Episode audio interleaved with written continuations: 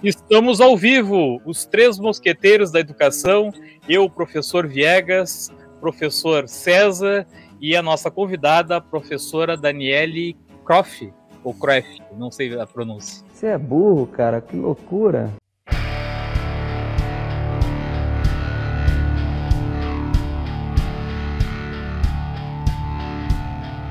Daniele Croft. Hoje o, o César está substituindo aí o Filipão, seja muito bem-vindo aí, César, a, a equipe dos, dos mosqueteiros, vai falar sobre o tema que é educação popular. Então essa já é uma, uma pergunta né, que vai ficar em aberto aí quando a, a Daniele for fazer a apresentação dela. Né? Essa é a nossa 35 live da segunda temporada, né? Nós já estamos na segunda temporada. A Daniele foi é, da, é professora da rede pública estadual, assistente social ex-candidata a vice-prefeita de Canoas. Então tá, vou passar a palavra para o César e fazer as considerações iniciais e depois para nossa convidada. Fala, César. Boa tarde a todos, então, uh, reunido aqui, então, hoje, mosqueteiro por uma tarde de sábado.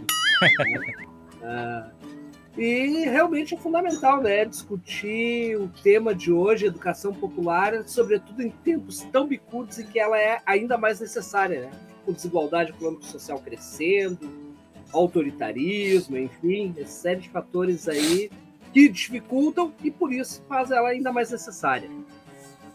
Então tá. Vou passar a palavra então para a Daniele, aí, aí a Daniele já faz, se apresenta, faz aí a, a, fala um pouco sobre a sua formação profissional, né?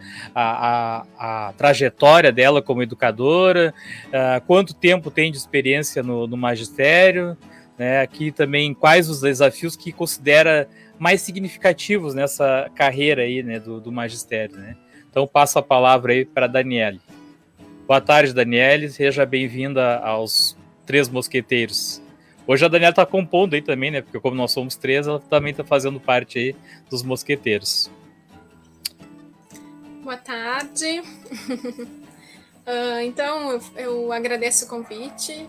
É muito legal estar com vocês aí nessa tarde, falando de um tema tão importante. Então, meu nome é Daniele Crefe. Uh, eu estou no magistério uh, público estadual desde 2014, então há sete anos. Né? Eu me formei logo, entrei no, no magistério. Uh, mas antes dele, eu passei ali enquanto estagiária do, da pedagogia e também do serviço social né? Porque eu, eu fiz a, a eu fiz pedagogia de 2010 a 2014, mais ou menos. Mas em 2011 eu começo no serviço social. Então as duas faculdades foram meio juntas assim. Sim. E aí estagiei no primeiro Infância Melhor em Porto Alegre, que é o PIMPA, né? E ali eu, eu, eu acho que contribuiu muito para minha formação enquanto educadora, enquanto militante da educação pública. Né? No PIMPA, eu era visitadora, eu visitava famílias que tinham crianças de 0 a 6 anos que estavam que poderiam estar numa escola de educação infantil, mas não tinham acesso, né? Então eu fazia visitas, no, uh, trabalhei na, no Chocolatão, na, né? na Vila Chocolatão, no Timbaúva, no Mário Quintana, e foi uma experiência bem interessante. E uh, também, aí em 2014 eu entro no, uh, no estado, né? E uh, em 2017 eu fiz um estágio também que eu acho muito importante, que foi no Instituto Federal de Educação em Canoas, no qual eu vou trabalhar com o Programa Nacional de Assistência Estudantil e estudar sobre. Uh, a educação popular, né, uh, pode-se dizer que ela passou por três fases distintas. Inicialmente, até os anos 50, ali, era entendida como uma extensão do ensino fundamental para todos, né, porque só a elite tinha acesso. Uh, depois, ela foi entendida como uma educação de adultos das classes populares, ideia predominante até os anos 80. Nas últimas décadas, ela está sendo entendida pelos movimentos sociais e populares como uma concepção de educação que deve ser estendida ao conjunto e sistemas educacionais uh, do que apenas a uma prática vinculada a projetos da educação de jovens e adultos. Mas, no geral, uh, a educação, uh, a educação popular, ela, ela é feita por todo aquele militante por uma educação pública classista e de qualidade. Bom, aqui ele pede para falar né, um pouco sobre a, tra a tua trajetória, né, uh, quais os aspectos, as, as ideias, uh, as reivindicações né, que tu tem achado mais importante trazer para esse debate público, né? Uh, aproveitando o fato de sermos um podcast de escola pública, aí está relacionando a questão de que uh, o AL Podcast, né, que é da escola André Leão Puente, né, que, o, que o Felipe e, e, os colegas aí idealizaram na escola, inclusive a gente está fazendo no, no, meu canal também, todas as quartas-feiras, né, o, o AL Podcast Live, né? Então ele está uhum. perguntando assim: que ações defende para que o público tenha acesso a uma educação pública, gratuita e de qualidade? Uh, a minha trajetória política, ela está totalmente atrelada às minhas vivências, tá? Aos caminhos que eu percorro enquanto estudante, enquanto profissional. Uh, com os encontros que eu vou tendo nesse processo, com as trocas que eu vou fazendo, né, com quem passa por mim nesse caminho. Uh, enquanto estudante do ensino superior da universidade pública, eu estudei na URGS, eu lutei junto com o centro acadêmico no meu curso por melhores condições aos alunos do, do curso de serviço social.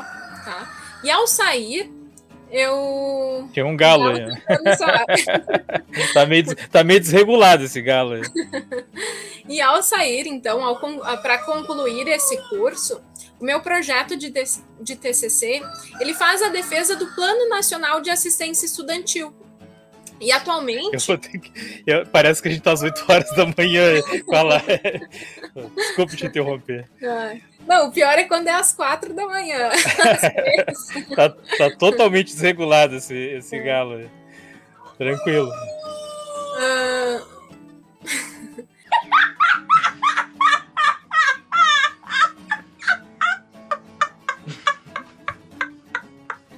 atualmente eu tô, eu estudo, né? E uh, eu luto para a implementação da lei 13.935 de 2019. Ele não vai deixar tu falar. Então eu não se mereço isso. Ele não vai deixar tu falar, pelo jeito. Tá com ciúmes, eu, eu acho. Vou, deixa eu ver é. se eu consigo abafar um pouco o som aqui. Tranquilo, tranquilo, Daniel. Pode continuar aí. Não vai matar o galo, né? Deu, amanhã tem galinhada na almoço. pois é. Segue o baile. Uh, então, e aí na, no meu projeto de TCC, eu faço a defesa do Plano Nacional de Assistência Estudantil, que é algo que eu estudo. O Plano Nacional de Assistência Estudantil, ele é um plano uh, que tem ações, né, que, que, que coloca ali ações, mas isso no âmbito da educação superior. Nos, nos institutos federais, os alunos de ensino médio, uh, eles vão ter acesso a esse programa por estar numa instituição que oferece ensino superior, né? E esse, o, o PENAIS, que é o Plano Nacional de Assistência Estudantil, ele tem ações no qual vai uh, contribuir para a permanência do estudante no ensino público. Né? Então, ele é super importante para a educação pública, mas está lá no âmbito do ensino superior. Né? É algo importante para a gente sabe que já existe no ensino superior, né? Algo ali e é importante para a gente pensar ações também para a educação básica, né? Sim. Por que, que tem investimento só lá no, no ensino superior, sendo que apenas 1% dos alunos que acessam ali o primeiro ano do ensino fundamental vão ter acesso ao ensino superior? Né? Então, mas a gente também tem que saber o que, que tem lá para a gente pedir aqui também, né? Sim. O que, que existe. E atualmente eu estou lutando pela implementação e estudando, né? a implementação da Lei 13.935 de 2019, que aprova a inserção de assistentes sociais e psicólogos na escola, né? Hoje o professor ele tem que dar conta de um monte de coisa, né? E, e a, ele a, o, se o aluno chega com, com algum problema cognitivo, com, né? Ele tem que ajudar a encaminhar. Se o, aluno, se o aluno não está bem, ele tem que parar muitas vezes a aula para dar uma atenção ao aluno, né? Então, só que não pode ser assim. Cada profissional na sua área, né? Sim. E seria super importante nós termos assistentes sociais nas escolas para encaminhar, para ver quais alunos têm acesso a, a um benefício, a outro. Principalmente agora, né, Daniel, nesse, nesse período aí uh, pós-pandemia, né, que está uh, acontecendo, acho que principalmente no ensino médio, né, muito mais no ensino médio até do que no ensino fundamental, essa evasão dos alunos, né, essa questão que os alunos tão, sumiram da, da, da escola, muitos uh, saíram, né, durante a pandemia e não voltaram, né? E não voltaram ainda, ainda tão em BA, né? Ainda tão em, em que a gente chama agora no estado de busca ativa, né? Uh, não está se conseguindo resgatar. Eu agora essa semana, as últimas três semanas eu fiquei aplicando a prova PISA e os alunos não aparecem para fazer a prova, mesmo com todo o empenho da, das direções das escolas ligando, né? Entrando em contato e, e pedindo que eles voltem, os alunos não voltam por vários motivos, né? Ah, Sim. Muitos foram trabalhar, né? não estão ajudando os pais, né, a situação. Então, realmente é, é, muito importante essa, essa ação de de ter né, um assistente social dentro das escolas. Aliás, assim, né, o Daniel, eu acho que não só assistente social, né? Teria que ter vários profissionais, né? Psicólogos, né? Até dentista, eu acho que seria importante ter. Claro que eu já, eu já tô pensando no mundo, né? No mundo virtual aí, né? Mas eu acho que deveria ter vários outros profissionais, além dos professores, dentro da, das escolas, né? Para dar essa, esse apoio, né? Mas a gente tem que pensar e a gente tem que sonhar com isso. Sim. E tem sim que lutar por isso, né? Não dá para aceitar as coisas como elas estão. Uh, então, uh, e o assistente social ele poderia, sim, nossos alunos estão sumindo porque Muitos do ensino médio conseguiram emprego, tem que ajudar em casa porque o pai ou a mãe perderam o emprego, né? Muitos retornam e não conseguem mais olhar, ah, encarar o colega, porque alguns desenvolveram né, ali, uh, surgiram, né? Se manifestaram depressão, ansiedade, síndrome do pânico. Então, e nós, educadores, a gente tem que lidar com tudo isso, mas, mas não é algo nosso, né? Existe profissional para isso.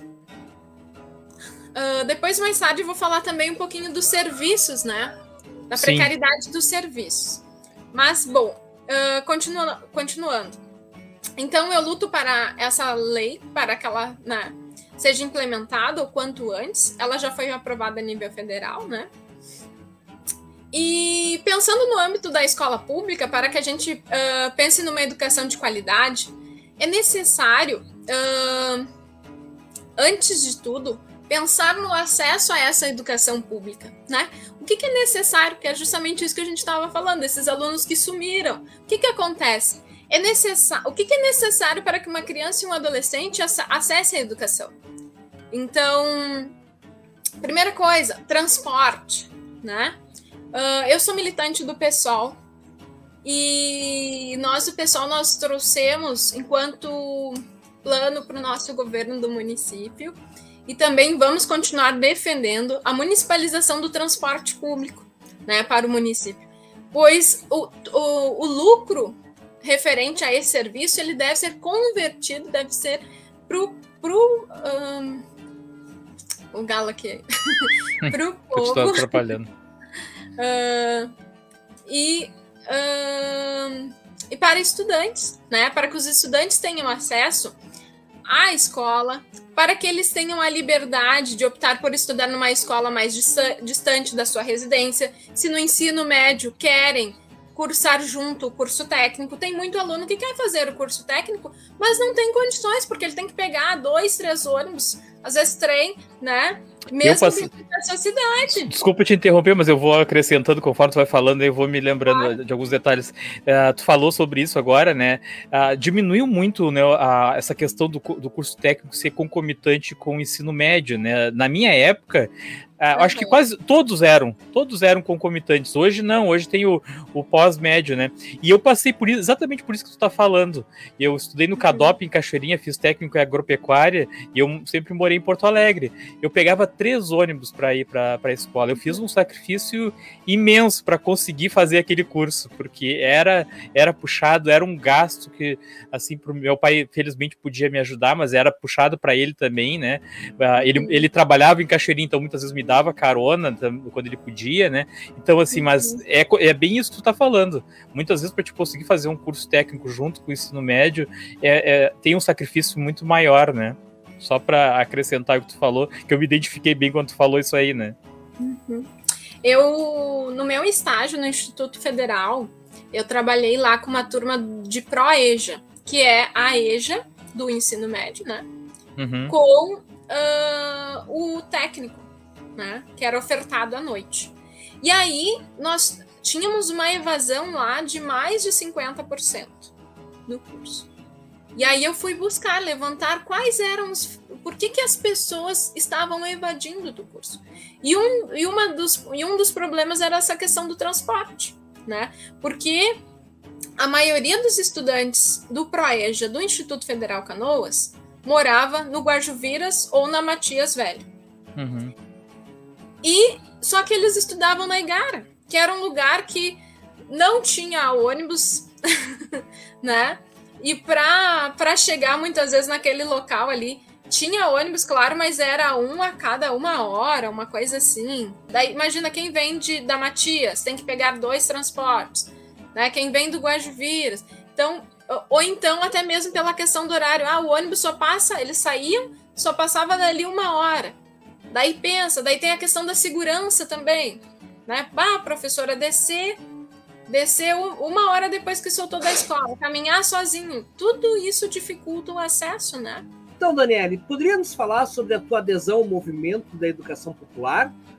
É, sabemos que se trata de um movimento pedagógico político, né? com origem na América Latina na década de 60, é, servindo como resistência às ditaduras civis militares desse período.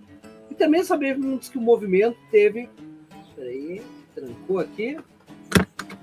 Bom, teve toda a participação aí, a colaboração aí de Paulo Freire, enfim, né? Esse Paulo Freire tão criticado e nem um pouco posto em prática. Uh, então, a educação popular, ela sempre foi um movimento, né, de luta independente ali do, do, do uh, numa determinada época foi em luta para educa pra, pra, pelo ensino fundamental, luta pela EJA, né? Então, sempre para que as classes populares tivessem acesso a uma educação pública e de qualidade. Então, uh, o militante da educação popular é professor, é educador social, é todo aquele que vem, né, que é, que é militante por essa educação pública classista de qualidade.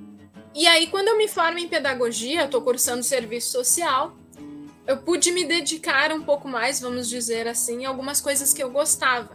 Né? Porque na faculdade, a faculdade é muito legal, tudo, mas a gente estuda o que querem que a gente estude, né? E teve um momento que eu pude ali, e aí eu peguei e fui para estudar na FACED, eu era do serviço social, peguei algumas cadeiras na FACED e comecei a fazer cadeiras que me falavam, trabalhavam Paulo Freire. E me encantei. Né? Eu não tinha estudado tanto Paulo Freire na pedagogia como eu consegui naquele momento. E me encantei sobre, né, com a educação popular e, uh, e me fortaleci, né, fazendo cadeiras. Eu cheguei a fazer acho que oito cadeiras na FACED, além das cadeiras que eu tinha no serviço social, né? E dentro do serviço social mesmo, o meu estudo sempre foi voltado para a educação, né? Para o assistente social atuando na educação no momento no meu curso, acho que eu era um, a única, sabe?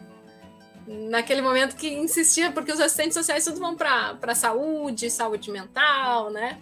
E a Daniele lá querendo educação. E aí fui para a FACED e, e ali me achei, né? E ali me fortaleci. Porque quando eu cheguei na escola pública, hum, me senti muitas vezes querendo fazer algo diferente, algo pelos alunos, uh, muitas e, e, vendo as limitações, os problemas né, dos alunos, aquilo ali vai te deixando mal, né? Vai uh, te causando, vamos dizer, uma, uma tristeza muito grande, assim, quando tu não tem, não sabe o que fazer, como tu encaminha, o que, que tu faz, como é que tu lida né, com aquele aluno violento, com aquele aluno que não tem acesso aos seus direitos, com aquele aluno que não tem acesso a um laudo, ao especialista, o que que tu faz, né? Então eu me encontro na educação popular neste momento, assim, né? E aí a partir de Paulo Freire eu vou trazendo isso para minha sala de aula, né? Uh, aí uh, primeira coisa que eu faço, eu assumi como supervisora na escola que eu estava na época e eu proponho na escola um estudo socioeconômico né, dos uh, alunos de primeiro ao quinto ano. E aí a direção topa, né? Uh, e eu faço ali um estudo, aplico um questionário, fazendo esse estudo uh, socioeconômico, com todos os alunos do primeiro ao quinto ano. E a partir disso, como supervisora, eu posso trazer para os professores a realidade dos meus alunos. Quem são esses alunos? Quais são as condições deles? Quais são as rendas? Uh, eles têm água encanada em casa? Eles têm banheiro? Qual a religião deles? Né? E tudo isso é importante, porque a educação popular, Paulo Freire, ele diz que a gente tem que valorizar o que os nossos alunos uh, trazem, né? A forma como eles vivem, trazer isso, né? Para que eles se sintam parte, para que eles uh, tenho até mais interesse, né? Uh, pela educação. Então, a partir desse estudo socioeconômico, eu consegui ali fazer o professor parar e pensar. Tinha professor dizia, Dani, como é que pode? Eu lembro de uma professora, como é que pode? A minha turma da manhã é uma realidade totalmente diferente aos meus alunos da tarde. Os da manhã dela tinham acesso, tinham plano de saúde, tinham uma renda bem maior, né? Os da tarde tinha gente que não tinha banheiro. Hein, Daniele, né? o Felipe comentou isso a, a, live passada, que ele, como diretor, percebe essa diferença que tu tá falando aí, do, dos alunos dele do turno da manhã e do, da tarde, né? Que, que normalmente né, os da tarde têm uma situação econômica mais uh, frágil, né, em relação aos do turno da manhã, né? E aí eu começo, eu me fortaleço a partir desse estudo que eu faço, né? E continuo estudando e vou trazendo isso para a escola pública, atuando como supervisora, né? Como professora em sala de aula, né? Tu consegue também trazer muitas coisas, valorizando tudo aquilo que os nossos alunos trazem, né? Sabendo trazer isso, colocando em nosso conteúdo. Então, dessa forma que eu vou me encontrando ali na, na educação popular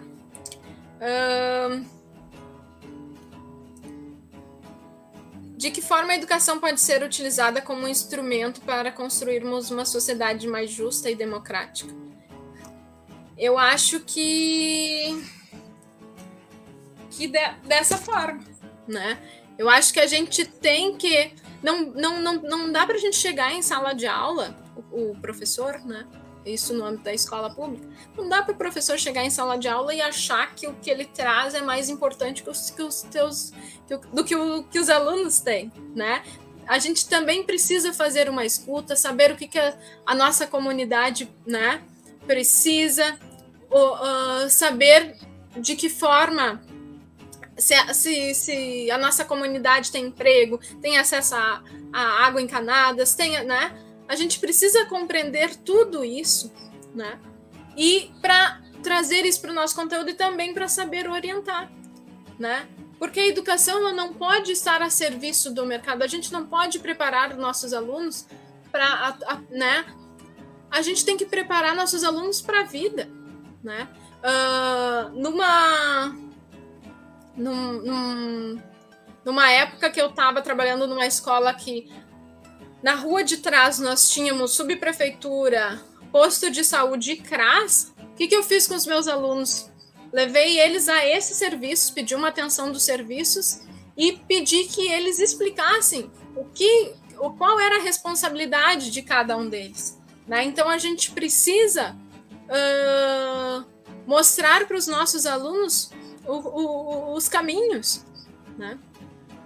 Ô, Daniele, uh, tu falou agora da situação, né, de, de dos alunos, né, de diferenças, né, eu, eu, com essas minhas saídas aí, que eu tive em várias, nós tivemos em 18 escolas, né, nesses últimos dias aí, para aplicar a prova, eu vi ah, muita diferença de uma escola estadual para outra, é impressionante pela região, né? Porque eu apliquei prova em todas, quase todas de Alvorada, depois fui para Cachoeirinha, fui São Leopoldo, fui para Esteio, né? Então eu, eu, eu, pude perceber essa diferença, né?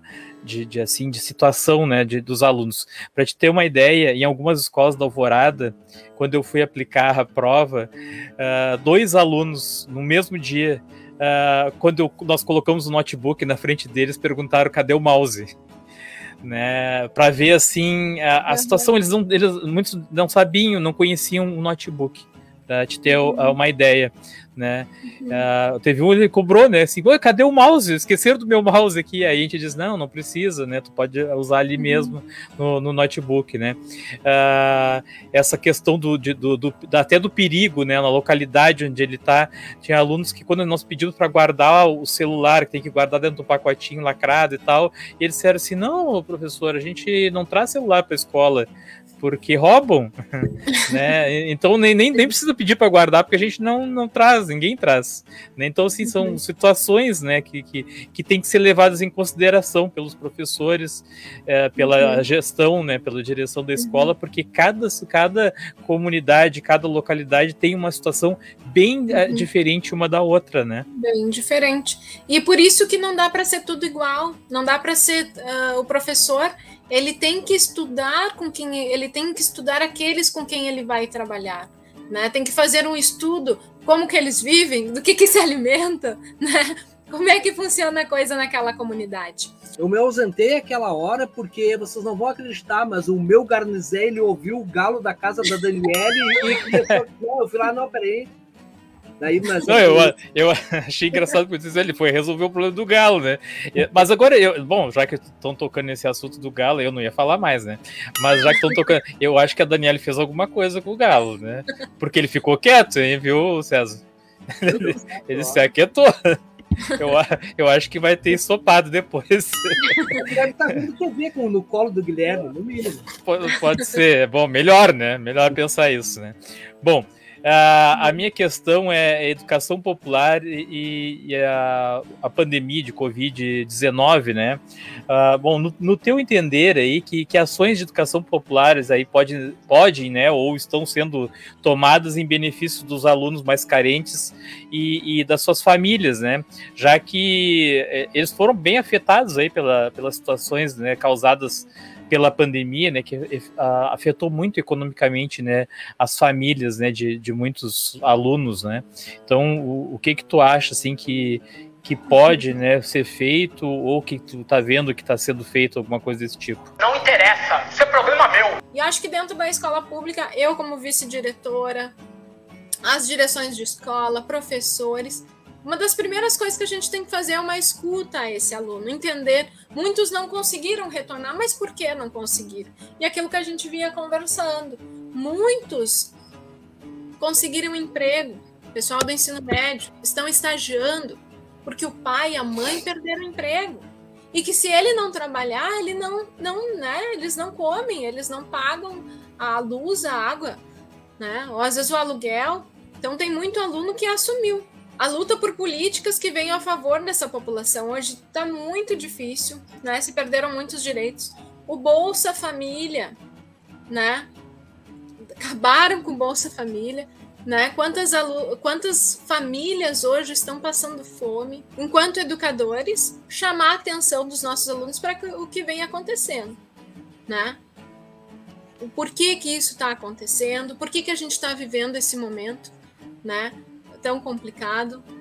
Porque nós deixamos também isso acontecer, nós temos responsabilidades por isso, né? Chamar a atenção sobre saber votar, sobre, né? Uh, entender o que está acontecendo, entender um pouco sobre política é importante, né?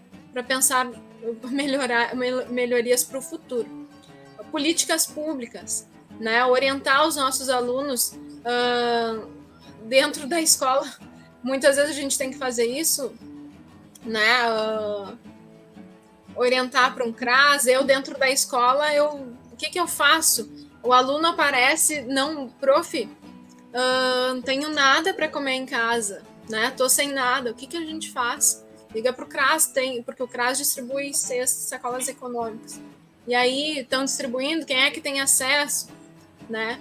Uh, como é que faz, como é que encaminha, né? Porque o aluno não é alguém que, que teria direito, mas é alguém que está passando fome. Como é que a gente encaminha isso? Então a gente está buscando ali caminhos dentro da escola, incentivo nesse momento até mesmo uh, a prática do assistencialismo, né? E sem julgamento para aqueles que pedem.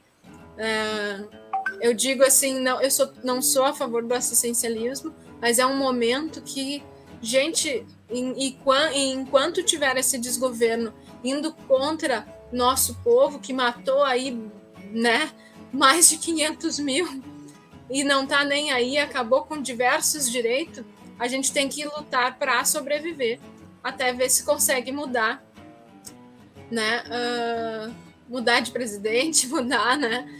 Então, assistencialismo é fazer, é se os alunos trazem as demandas, estão passando fome, a gente se organiza, né? Uh, distribuir sacola, distribuir alimentos, é um momento que, né? E sem julgamentos, ah, né? Se o aluno está pedindo é porque realmente ele ele está necessitando. Na tua opinião, devemos separar a educação de política? ou o ato de lecionar é um ato político? Projetos e movimentos como Escola Sem Partido costumam exigir que os educadores adotem um tom politicamente neutro, sendo que essa neutralidade não é cobrada de outros setores da sociedade, como a imprensa e as igrejas. Como tu enxerga esses movimentos e o que pode ser feito em relação a eles? Eu acho que nós, enquanto professores, não devemos ser neutros ao nos posicionarmos, tá? Ao dizermos no que, que acreditamos, como que a gente, né? A gente, nós não somos neutros. E, e se a gente se coloca neutro, a gente não está sendo neutro, porque aí tem muitas questões por trás disso, assim. E até mesmo uh, a igreja, ela não é neutra, né? Quando ela condena ou apoia o casamento gay, né? Quando ela prefere incentivar o assistencialismo, ao ao invés de cobrar de seus fiéis que seus fiéis sejam pessoas justas, pessoas que dividam o pão todo dia, né? Que não pensem no pobre só quando tem umas roupas usadas, que tem que dar um jeito naquilo, né? Uh, ou que, que, que, que, distribuam sacolas no Natal.